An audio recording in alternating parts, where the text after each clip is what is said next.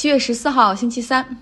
节目开始。先来接着说昨天南非的骚乱哈，祖马投案自首去服刑，结果引发了他的支持者抗议。他们先是阻断了高速公路，要求释放祖马，之后呢又演变成了多个城市的打砸抢。那事情已经和前总统祖马入狱没有关系了，更多的是经济长期不景气下贫困阶层的宣泄和爆发。像德班所在的纳尔塔省。还有约翰内斯堡所在的这个地方，很多城市总共有二百多个大型的商场和超市被洗劫一空，还有人向大楼、工厂、码头纵火，高速公路也出现阻塞，还有很多 ATM 机直接被砸碎哈，然后里面的钱被一抢而空，餐馆和卖酒的商铺也被洗劫。因为高速公路被堵，农产品和食物没有办法运到商超，而坏在路上，也造成了很大的损失。那这两个省呢，已经出现了百姓恐慌性的囤积食物和汽油。南非政府派出了军队尝试控制局面，目前死亡人数已经上升到七十二人，有一千二百多人被捕。现任的南非总统拉马福塞他说：“这是南非结束种族隔离以来出现的最糟糕的社会骚乱。”其实这个背后真的就是贫困阶层的挣扎哈。目前南非失业率高达百分之三十二点六，而年轻人中的失业率则更高，已经突破了百分之。四十六，那就是说，将近两个人中间就有一个是失业的。在接受采访的时候，一一个推着车往家里拉抢来的食物的这个中年女性就说了：“说过去还有工作机会，那自从疫情之后，像他们住的城镇，火车都给停掉了，想去城市里找活的机会都没有。他们感到既绝望又疲惫，感觉政府完全指望不上，所以现在只能靠自己。其实这样的一个经济水平和社会状况，相当于是给暴乱提供了一个。”理想的火药桶哈，所以稍有风吹草动就一下子被点着了。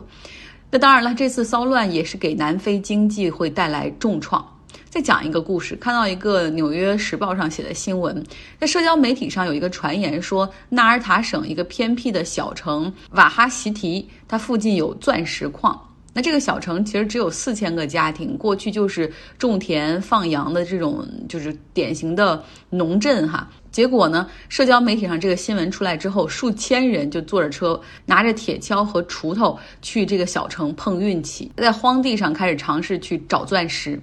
那像其中有一个接受采访的叫 Molly Fay，他呢是在去年十月份的时候从纺织厂失业。现在呢，每个月就只有七十七美元左右的政府救济，靠这个钱来过活。他说，牛肉、牛奶和黄油对他来说已经是奢侈品，家里还有三个孩子要养，他感觉自己活得毫无尊严可言。所以说，他跟他看到网上有这个传言的时候，他说哪怕就是一个谣言，他也要来试试看。挖了两天之后，他只找到了四块石头，但是还是决心把它带回到大城市去，看能不能卖一个好的价格。所以这就是南非现在的情况哈。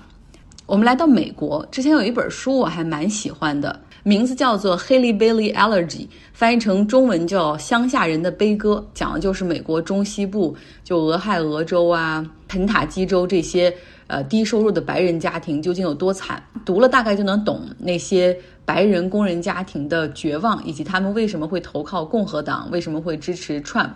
那这本书后来被改编成电影，还在 Netflix 上面上了。原著的作者呢是 J.D. Vance，他基本上是把自己的家庭的故事写成了这本书，哈，反映社会问题。他考上大，后来考上大学之后，又读了耶鲁法学院，短暂从业法律之后，加入到了硅谷知名风险投资人彼得蒂尔旗下，开始做科技投资。那二零一六年的时候，他出了这本书之后，更是名声鹊起，哈，做了 CNN 的嘉宾。那现在他准备进军政坛，竞选俄亥俄州的参议员。其实参议员不得了哈，一旦能够选上的话，首先任期是六年，而且参议员只有一百个嘛，那众议员有四百多个呢，所以更有话语权一点。那他昔日的老板彼得蒂尔已经通过了 PAC 一个 Super PAC，就一个一种筹款方式，给他捐了一千万美元。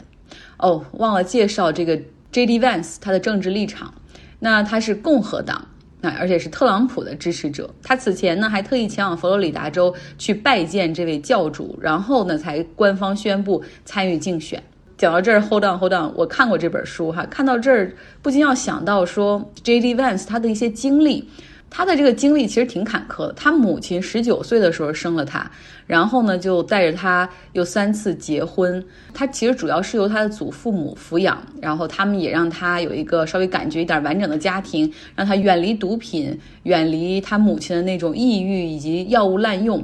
他读书不错，读公立学校之后又参军，然后后来读大学法学院之后又搬到了旧金山生活，在科技圈儿和来自全世界各地的人工作。所以他如果是共和党的话，那我可以不意外哈，因为他来自那样的家庭背景。可是他为什么会支持 Trump？这个是我想不通的。那他目前，他的竞选活动已经拉开了大幕哈，他倒不谈移民是怎么抢你工作的，他也不用废除堕胎权来宣扬自己的保守主义价值观，他用的是民粹。就是经常他在到处演讲的时候就说谁在掌控着这个世界？你们看看这个国家里发生的每一件事儿都很清晰，是那些占据在。统治地位的精英阶层，他们在掠夺我们，当我们是瞎子一样。然后我听到这儿想说，等等，你不就是精英阶层的一员吗？你是风险投资家，你是耶鲁法学院的毕业生，你是知名作家，对吧？你现在也至少有一千万美元，别人拍给你，让你去去竞选的。其实他在二零一六年的时候还狠狠地批评过特朗普，他说特朗普在带领着这种白人的蓝领们走向更加黑暗的地方。那大概他后来可能看到了民粹的力量以及特朗普的号召力，所以他在推特上从黑转粉，变成了热情的赞扬，而且后来也不去 CNN 了，改去福克斯电视台做常驻的嘉宾。那他现在会用一些非常极端的方式来攻击民主党的一些呃政策以及一些城市，比如说他在推特上说啊，我要过一段时间去趟纽约，听说那是一个令人恶心而且充满暴力的城市。所以你看，他是有意将民主党控制的大城市刻画成那种恶魔的形象，而反复的去强调中西部和南方的小城市才是撑起美国的脊梁。但实际上，我们都知道，绝大部分的共和党所控制的州，他们的问题从来没有改善过。从南边的路易斯安那州到北边的密西根州，相当大比例的白人男性工人阶层正在经历着失业、酗酒、药物滥用。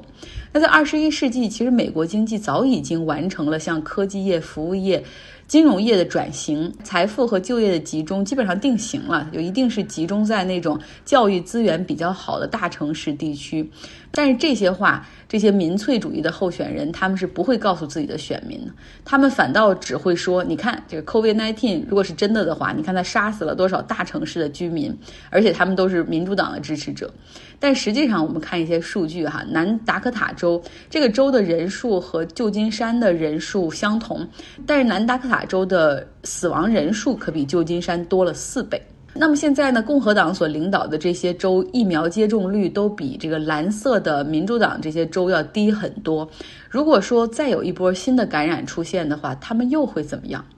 这些民粹的候选人还经常喜欢说，我们会让政府越小越好，政府越小，管得越少，就你们就可以越少交税哈，把什么东西都交给市场。但实际上，很多共和党的州才真正的是财税转移的受益者，尤其是在社保和医疗福利这方面。比如说肯塔基州，它是最为极端的例子，每年这个州人均从联邦获得的钱比人均纳税的钱要多一点四万美元。那么这些只会愤世嫉俗、煽动民意的民粹政客，其实他们从来不会告诉你这些实话，反倒他们所宣扬的那些事情是在贬低和伤害中西部的选民。那上述的这些评论，哈，不是来自我，而是来自经济学家保罗·克鲁格曼，写的挺好。好，来到英国，英国在 Boris Johnson 的领导之下，正在走向舍我其谁。即便过去一段时间每日疫情新增都在三万例左右，哈，说明这个 Delta 病毒哪怕这个疫苗注射率比较高的话，感染率也比较高。但是 Boris Johnson 还是毫无顾忌地宣布，在下周一七月十九号将解除所有关于 COVID-19 的限制啊，这是包括参加婚礼和葬礼的人数限制，包括戴口罩从过去的强制。改为啊建议或者推荐使用。那 BBC 电台的记者，我听了他的点评的时候，他自己都忍不住笑了。他说：“如果这个世界上总要有一个国家走在其他国家前面去进行一些尝试的话，比如说尝试怎么样让生活恢复正常，同时和疫情高增长并存，那么就让英国来做第一个试验田吧。不论是好的结果还是坏的结果，可以说我们这个国家将经历的事情将给其他国家的疫情防控提供借鉴。那么在疫情控制上面，像苏格兰、北爱尔兰这些地方都有自己的自治权哈。苏格兰说，七月十九号他们也会将控制级别降到和英国一样的零级，但是口罩还是要强制佩戴，然后具体可能要到八月九号左右会全面取消。苏格兰的首席大臣斯特金哈还是决定要比 保尔斯·约翰逊稍微保守一点。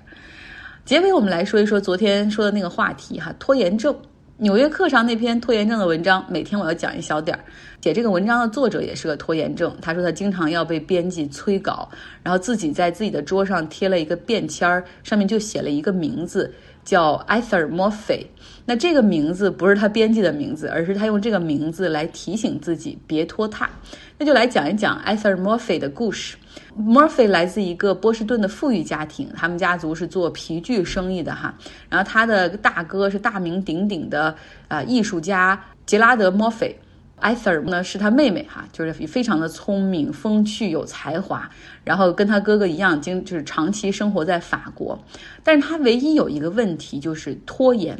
他一直在努力写一本传记小说，他要写这个路易十四的第二位妻子 Maintenon，女权主义的角度来写哈，然后他。做了很多案头工作，也采访了好多人，整整写了三十年。每次被问起的时候，他都说：“我我已经写了差不多三分之一了。”他的好朋友还帮他联系了出版社，但是他从未截稿。然后直到一九六二年的时候，他在过马路的时候忽然中风，然后结果就不幸去世，最后只留下一大堆凌乱的手稿。其实有很多人和 Morphy 一样，他们生来排斥 deadline 这样的截止日期，认为这会扼杀想象力和创造力。但实际上，拒绝 deadline 的自由主义反倒会让我们的才能萎缩。来搞一个 to do list 吧，就是要做一些什么事儿的计划，不是为了取悦别人，而是真的 get things done，把一些事儿做了。好，今天的节目就是这样，希望你有一个愉快的周三。